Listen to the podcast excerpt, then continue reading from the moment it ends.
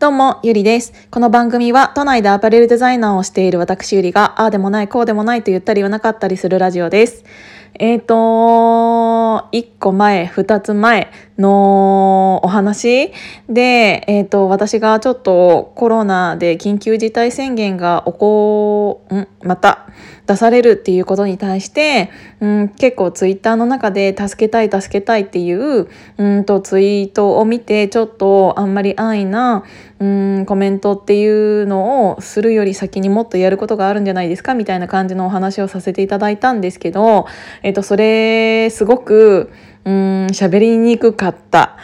ことなんだけどそれをお話しさせていただいて、えっと、2回に分けてねそれを結構たくさんの方に聞いていただいたんですけどうんそれに対してえーと、否定の声もありありましたちゃんと。でやっぱり、えーと、そういう否定される方っていうのは、えーと、私のそこの何て言うんだろう私のこのヒマラヤに対してとかツイッター上でっていうよりは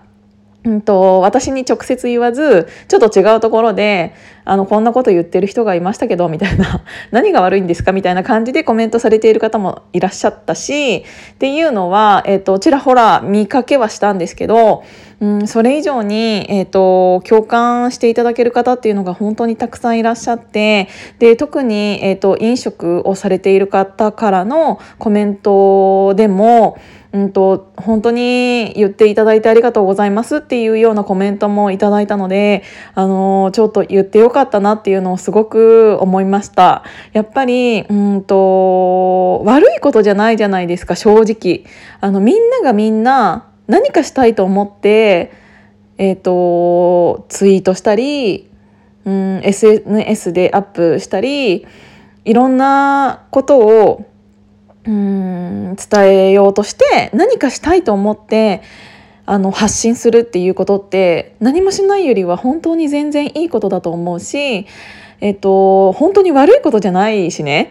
だからこそ余計にそういう人たちの思いを踏みにじるような発言を私がもしかしたらしてしまったかもしれないと思って、えっと、アップするっていうことは本当にどうしようかなって思っていたんですけどやっぱりそういう今そういう現場にいらっしゃる方のお話とかも聞けてあのこういう意見は一つと一つとして言わせていただいてよかったなっていうのをすごく感じました。やっぱりうーんなんて言うんだろうなあのこの世の中にいる人類全員に対全員がこんなの初めてじゃないですか。で今生きている人全員こんな体験したことないんですよ。だからあの正解なんて何もないし何が間違ってるとかも本当にないから本当に私の一意見としてっていう感じでお話しさせていただいたんですね。だからあの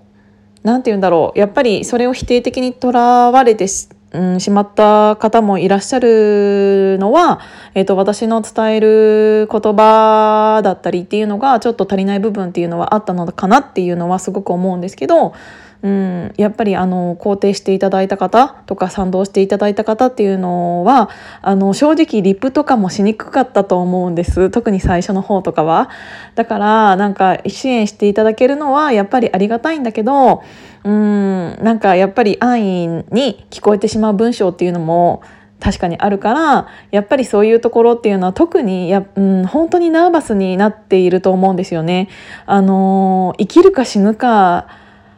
みたいな感じになってるから特にやっぱり自分は事業主なので余計にそういう何て言うんだろうな影響を自分も受けているしうーんっていうのがあるからこそすごく今回の緊急事態宣言2回目というものは重く受け止めているからこそうーんもうちょっと想像をしてあの相手の立場に立って支援してほしいなっていうのをすごく感じました。うん、なんかあのみんなが悪いことしてるわけじゃないのは本当に分かっているんだけどどうしてもうん自分よがりみたいな感じになってしまうことってあのどうしてもあるので良かれと思ってっていうのが一番うんダメだと思うからえっ、ー、となんかみんなじ、うん、なて言うんだろういろんな助け方があっていいじゃんっていう方もいらっしゃいましたけどもちろんそうなんだよね。あのいろんなうん助け方って本当に一つじゃないと思うし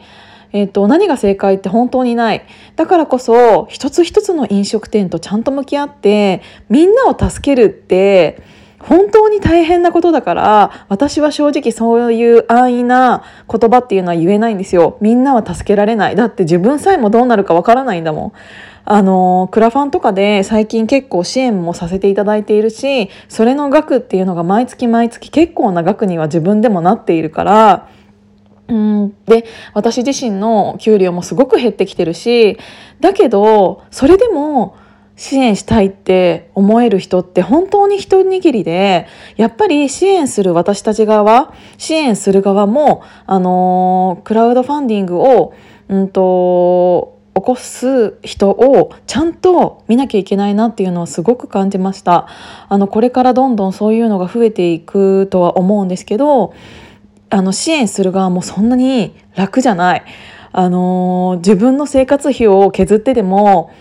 この人に支援したいって思う人じゃないと私は支援できないからあの全部の飲食店を助けたいなんて正直思ってないんですよ。本当にその飲食店の方が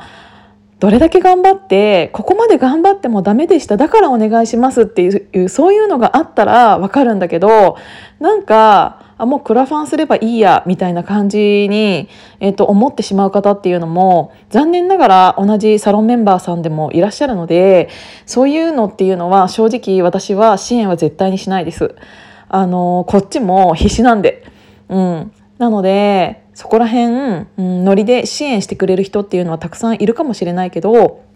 そういう人っていうのは、えーといざとなった時にあのいつまでも長く支援してくれる人ではないんじゃないかなっていうのをすごく感じました。だからこそこれからの時期、うん、本当にそういう支援してくださいとか、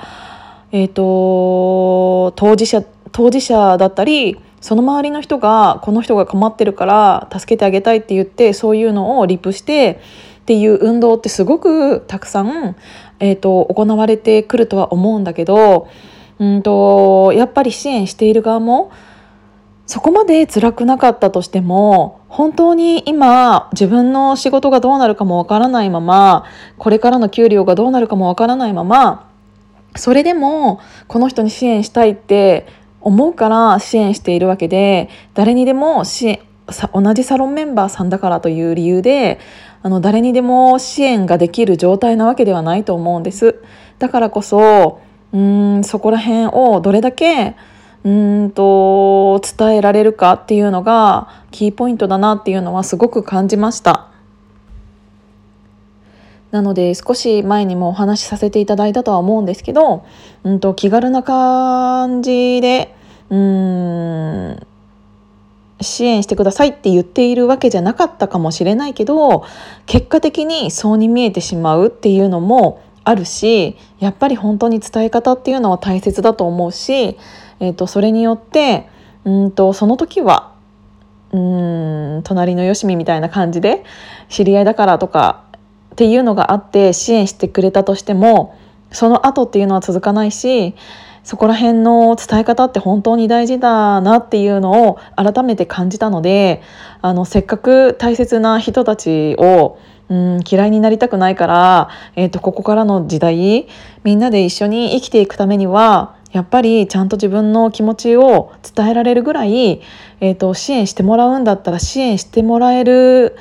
ぐらい、うん、支援してもらえる快く支援してもらえるっていうのがないとうん難しいかなっていうのはすごく感じました。なのでちょっとまた真面目なお話になってしまって申し訳ないんですけど今日も聞いていただいてありがとうございました。じゃあまたね。